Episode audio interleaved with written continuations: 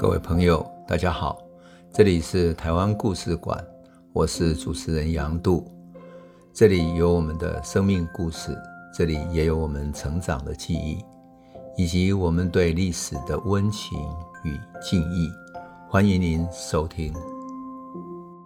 各位朋友，大家好，我们上一集讲到郑芝龙在廖罗湾的海域，终于把荷兰人打败了，而荷兰人终于承认了。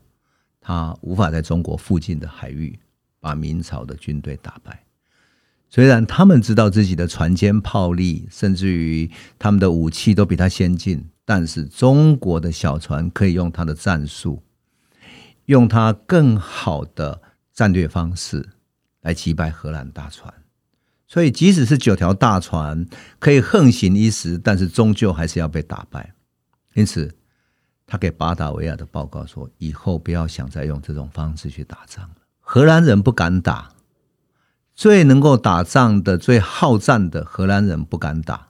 那么，其他的葡萄牙人当然更不想打，因为他们在澳门做生意做得好好的，他们赚钱赚得好好的，通过马六甲回到走印度洋回到欧洲去的生意做得那么好，何必打呢？”而西班牙在马尼拉也经营得好好的，他们和粤港建立那么好的贸易模式，何况从粤港到马尼拉，再到中南美洲，回到欧洲去，已经变成他们的黄金航线。好好的经营下去就好了，何必打仗呢？这三个航海的大国不打，刚刚开始的英国更不可能打，所以整个东亚海域回归了和平。这个和平维持了多久呢？也就是说。欧洲帝国到东亚来，不敢再继续打这种横行的战争，维持了多久呢？说起来你不敢相信，一六三三年，这是郑芝龙打仗的这一年，一直到一八四零年、一八四一年，鸦片战争开始的时候，欧洲的帝国才开始在亚洲又打开他的大战，也就是从廖罗湾海战到鸦片战争之间隔了。两百零七年，换言之，这两百多年的和平对东亚太重要了。虽然明朝灭亡了，清朝兴起了，可是东亚的国家之间依然和平的往来，没有一个国家对一个国家的发动战争，更没有欧洲国家在这里发动战争。你想，欧洲啊，从十九世纪到二十世纪，打了多少的区域战争？所以在历史学家如正泰他就说，欧洲为什么他们的武器特别发达？因为他们不断发生战争。可是对老百姓来讲，这种武器的发达，你战争上的进步有什么意义呢？你老百姓真的能够过好日子吗？你能够和平的好好过日子，那不是老百姓最大的幸福吗？东亚在这两百多年之内维持了和平。当然，也有人说啊，清朝也有它的腐败等等。但是至少没有发生过战争流亡，然后百万人在路上流离失所、饥饿而死，这种悲惨的状况没有发生。所以仔细想起来，郑芝龙对于东亚和平确实有非常重大的贡献。如果不是郑芝龙这场大战的话，荷兰是不会死心的。而这场大战，郑芝龙确实是以小博大。他用他的小船，用他的火船，用他的蚂蚁雄兵，用他那种神风特攻队式的自杀式的打法，然后打下去。这种这一仗，你想他有多少战士开着小船、火船去把它点燃，然后自己跳海，在燃烧的海域这样求勇求生，多么不容易！这是有郑芝龙这种海盗出身，而且深深了解荷兰人的人。才能够打这种战争，这仗打下来，东亚和平了两百多年。所以我常常说，我们的历史对于郑芝龙缺少一个公平的评价。虽然郑芝龙后来投降清朝，在正统的史学家来讲，会觉得他是背叛的名士啊，是一个背叛者。可是对于郑芝龙来讲，他生命中也许更像是一个海洋的一条龙。换言之，陆地对他来讲，他不是他经营的海域，他就像明朝一个学者周启源所讲的，他对待海洋好像他的田地一样，他的整个天地是在海洋里面。如果他的天地是海洋，是整个东亚的海域，整个经商的海域，那么他何必跟清朝去计较呢？因为他要维护的这个海域，他的海域有多大呢？打从打完那一仗之后，郑芝龙更陆陆续续打败了各路小小的海盗，成为海上的一个霸权。我们讲过，他在陆上建立了金木水火土五个供货的主要来源，在海上他建立了仁义礼智信五条航道，五条航道是他货源出去的地方，也是货源进来的地方。所以，海上的交通以及运输这种所谓现代人的我们说呃货运啊。或者说，像长荣海运所经营的模式，它其实已经在航海时代已经建立起来了。当然，陆上的供货跟销售系统，乃至于这些陆上的经营模式，它也建立起来了。它等于是中国史上第一个跨国公司的霸气总裁，而且他还建立他自己的海军，等于是一个军事复合体。它等于是中国的东印度公司，可是它就是缺少了官方给他赋予的这种。他代表官方去行使权力的所在，当然他是一个官员哈。那么他所在的安海，他的家乡安海，他的基地的所在变成一个万国之城。在史家的描述里面，各国的商人云集在这里，来自中国各省的商人也云集在这里。他好像是一个一个跨国商城在那里共同交易，然后生意兴隆，然后商业繁盛。而郑芝龙的卫兵呢，他有黑人，有阿拉伯人。为什么？因为这些人对他特别忠诚，而且特别善战，所以他等于是一个一个跨国者的经营者啊。那他呢，会各种语言，他会荷兰语，会日语，会葡萄牙语。你可以想见这样的一个领导者是多么不世出的英豪。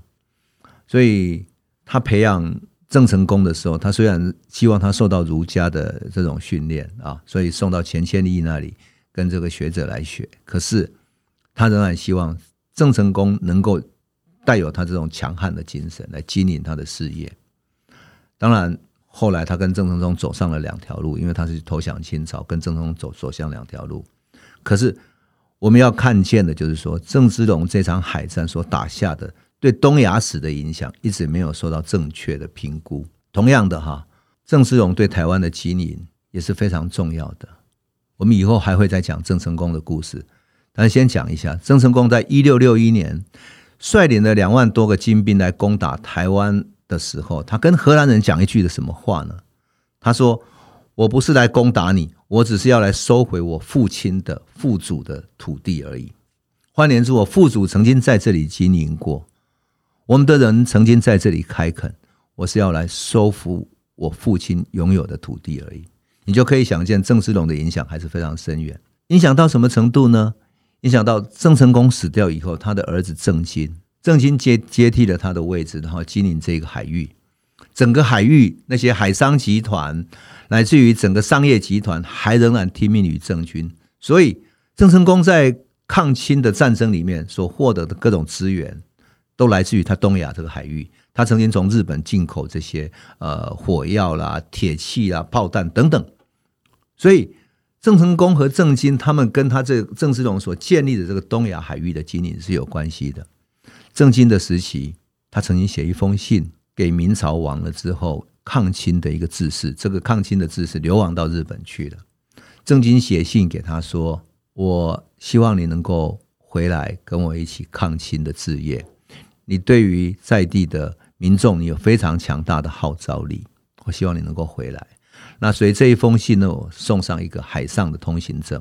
你拿着这个海上通行证，你可以去海上经营商业。什么意思呢？郑经仍然对海上掌握非常好，也就是海上经营的安全啊，或者经营权利，他仍然有掌握，所以他能够发给他这个海上特许的航行这样的一个通行证，多么厉害啊！郑芝龙所建立的这个基业，影响这么深远，也就是明朝后来能够在台湾延续下来。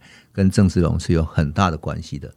换言之，从严思齐开台带来了郑芝龙，郑芝龙在台湾开拓了跟荷兰人的合作，而成为一方之雄之后，最后由郑成功回来去收复了严正曾经开台的这一块大地，所以整段历史其实是延续的。而这些人建立了东亚海域两百年的和平，是多么不得了的事情。因此，当我们面对历史的时候，还是要重新看待它，而不是只有说啊，因为它的中间等等，最后把它做成一个啊历史上的负面人物，就有点太可惜了。换言之，我们如果从海洋的历史、从东亚史、从世界史的角度，颜思琪和郑芝龙和郑成功应该有不同的评价。他们是东亚海域两百多年和平的缔造者。那么，缔造这个和平的人对于历史有什么影响呢？那么，这段大航海时代对于历史有什么大影响呢？当然，我们从一个回顾大航海时代的时候，特别是回顾明朝，会觉得很有趣。因为这是一个东西方文明刚开始交汇的时代，我们都一直以为说，呃，明朝其实封闭的实施海禁等等。其实你仔细看起来哈，这这段历史它一点都不封闭。葡萄牙人带来的火枪、火炮、航行的船舰，他们通通接受，所以明朝就带着这个火炮去北方、去辽东那里去打仗，去对付那些嗯游牧民族的战争。同样的海上的交通里面，郑芝龙依然也去买英国的炮来对付荷兰。当然更不用说生活习惯上面。那么这生活习惯里面，其实东西方是互相影响的。东方的丝绸跟瓷器、香料、漆器等等的，到欧洲去变成贵族的用品，影响了他们的文化，甚至于影响了他们的绘画。我们如果到荷兰去看，很多绘画里面哈，油画里面，贵族的家庭。要装饰的那些，嗯，他们的家里面的，表示说贵族家里面的水果啊等等，他背后所放的一定是一个青花瓷，他表示他是一个有钱的人，所以能够用到东方的青花瓷，这个进口的最珍贵的瓷器，影响了他们的美术、他们的设计等等。在宗教上面，当然明朝也受到影响，比如说，呃，利玛窦、汤若望这两个到中国来的，很有趣、哦。他变成了儒学的铁粉，变成儒家的粉丝，读儒学啊，甚至于他们开始翻译，把中国的四书，在一五九二年的时候，利玛窦把四书翻译成意大利文。当然，他们对于佛教、道教是比较排斥的，可是他们对于儒学，儒学也没有排斥这些西学啊。而西学里面呢，包含又带进来的有包括什么？包括天文、历法、数学、语文学、地图学、物理。物理什么呢？比如说钟表。是很典型的物理学的，来自于各种新奇的乐器，比如说钢琴，来自于各种玩具啊。所以东西方文明在这个交汇里面，其实并没有像我们过去常常讲说这种这种东西的对抗里面，其实并不是像外面所讲的那样子全面性的对抗，或者说全面性的互相排斥，而是有接纳也有排斥，有战争也有融合。也有合作，就像郑芝龙跟荷兰一边打仗一边合作，一边卖东西给他，所以这是一个很有意思的一个交汇。而在文明交汇里面，跟我们生活最有关的是什么呢？食物。那我想让我们的听众猜一下，好不好？我下面讲几个哈，你猜猜看哪几个是台湾本土的哈？最本土的是不是叫地瓜、韩吉，对不对？玉米、花生、番茄、芒果。凤梨、芋头，你猜猜看哪一个是本土的？你猜得到吗？你一定会猜地瓜，对不对？因为台湾说哦，台湾长得像韩吉这样子，其实不是，地瓜也是外来的。地瓜改变了福建的生态，从中南美洲进来之后，它传到了福建的山区，当然也传到台湾的山区。因为本来种稻米就是要在一个平地上，才能够种到水稻。而要有足够的水分去灌溉它，可是地瓜不用，它在山地上，它的山坡地它都可以生长，所以地瓜解决了什么问题？本来福建常常有因为饥荒、饿死、灾民到处流离失所，可地瓜传入了之后，解决了解决了饥荒时期农民流离失所的困境。有人说，后来福建的叛乱在减少，跟地瓜的传入有关系，而台湾。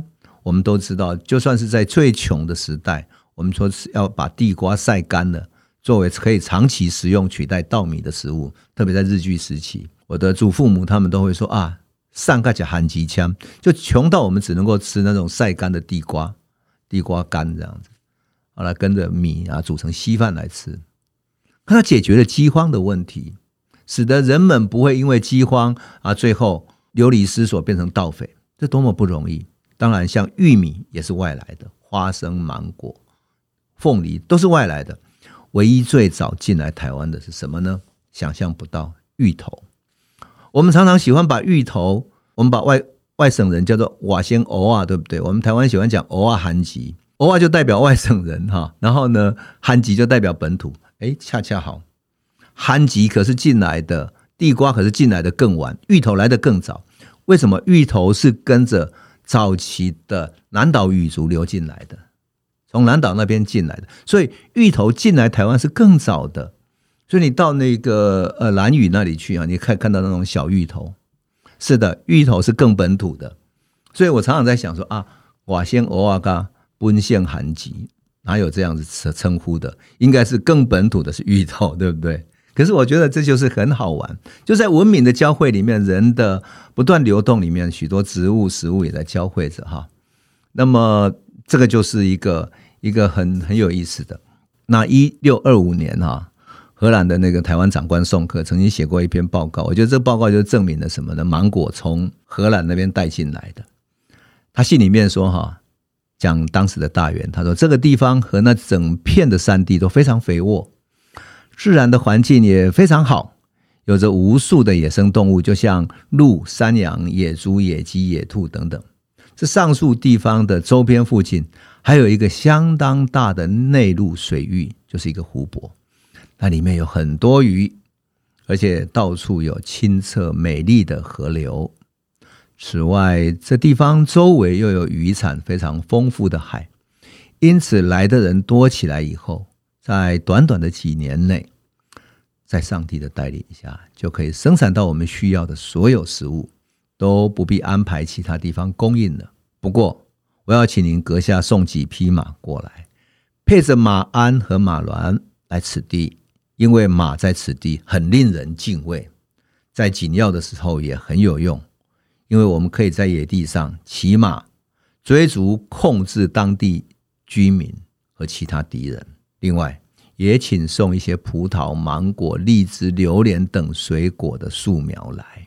啊，意思是什么呢？意思当时这里还没有葡萄、芒果、荔枝、榴莲这些树苗，他们把它带进来了，多有意思。我们现在讲到台南，常常想说台南好像是一个芒果的故乡，谁会想到说芒果是从这里开始的？很有意思，对不对？当我们看到台湾的这些啊、呃、种种植物、种种生活品的时候，多么有意思啊！这是东西文明交汇的产物，所以芒果的滋味其实就是东西方文明交汇的滋味，酸酸的、甜甜的，带着一种新鲜的清香的气味啊！在东西方文明交汇的过程中，还有更深刻的。文明交汇的意义，乃至于东西交汇过程中的种种观念上的、历史上的转变，我想我们等下一集再做最后的结论。我们下一集再来说大航海时代的结语的故事。这里是台湾故事馆 Podcast，我们每周一、周五会固定更新新的台湾故事，请随时关注台湾故事馆粉丝页。按赞并分享。最后，我们工商放松一下：若你对本节目有兴趣，可以购买纸本的《有温度的台湾史》，更方便您阅读。本节目由中华文化永续发展基金会制作，连振东文教基金会赞助。